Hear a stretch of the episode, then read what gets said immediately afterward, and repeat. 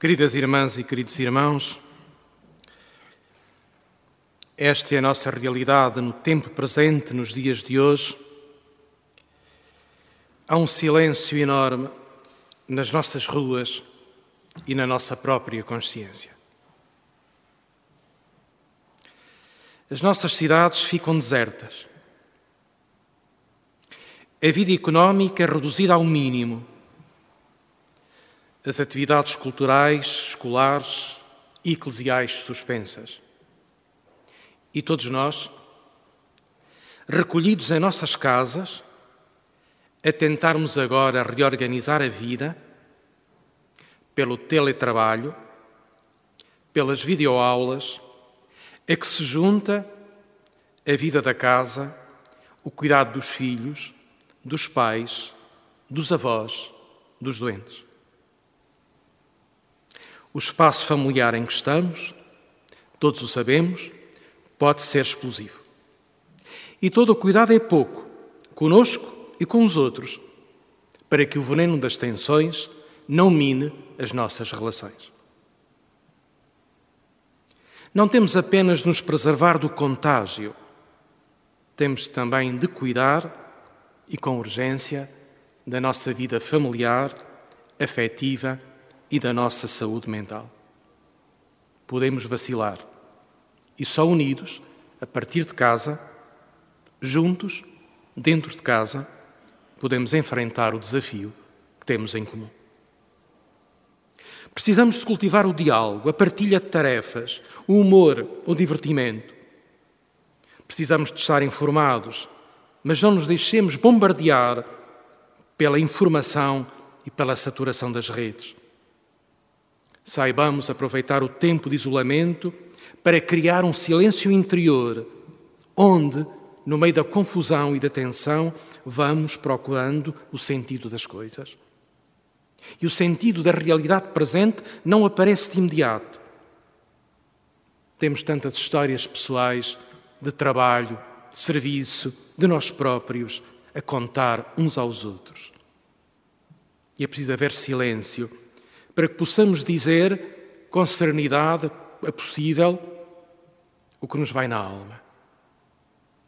Tudo o que vivemos, queridos irmãos, amigos, tudo o que vivemos, cada gesto, cada situação, cada emoção, diz uma reação de nós próprios para ser acolhida na nossa relação com Deus, para ser rezada.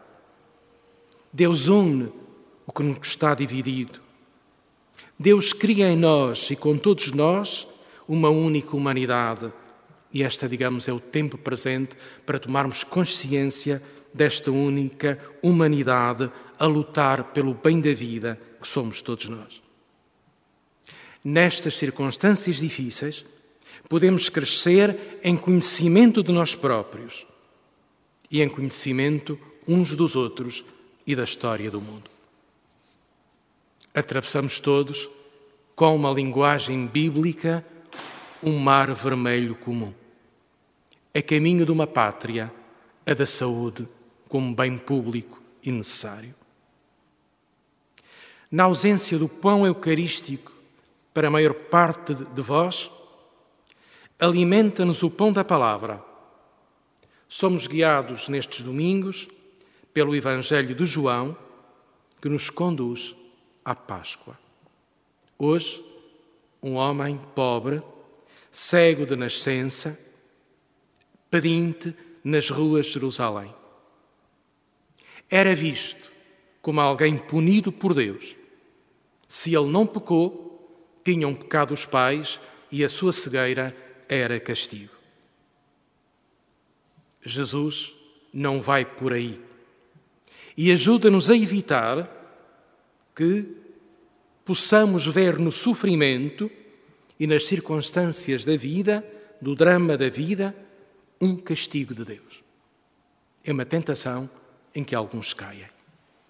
Jesus aponta um horizonte diferente.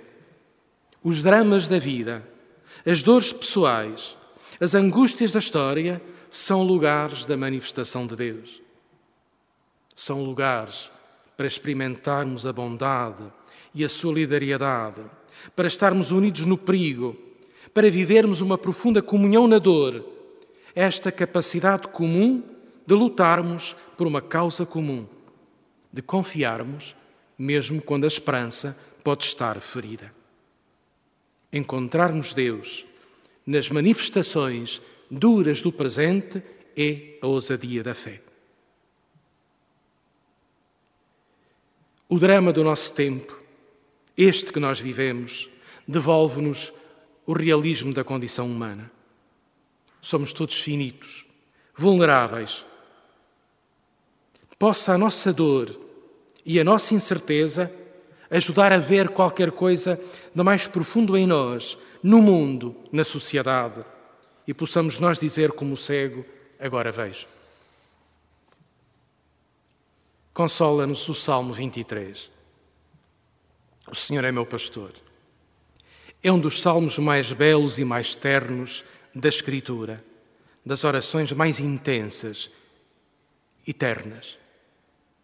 O Senhor é meu pastor, nada me falta. Quer andemos pelos prados verdejantes, quer atravessemos ravinas tenebrosas. E esta é a nossa circunstância no presente. Conforta-nos a certeza atrevida da fé, traduzida numa oração de confiança e de esperança.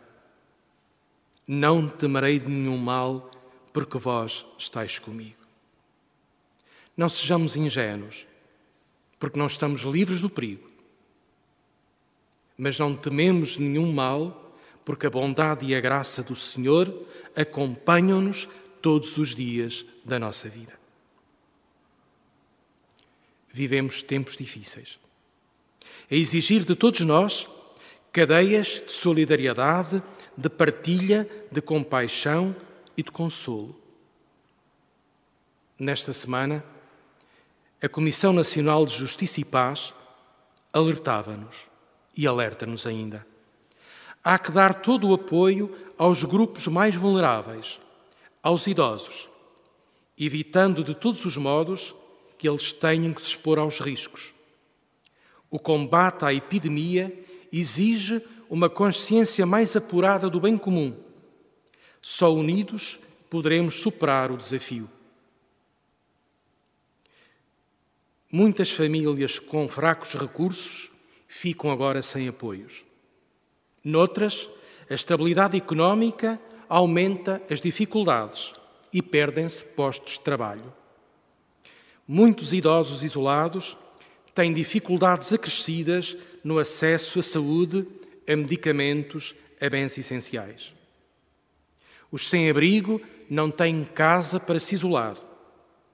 Muitas redes de ajuda e de partilha, com o encerramento dos restaurantes, deixaram de existir.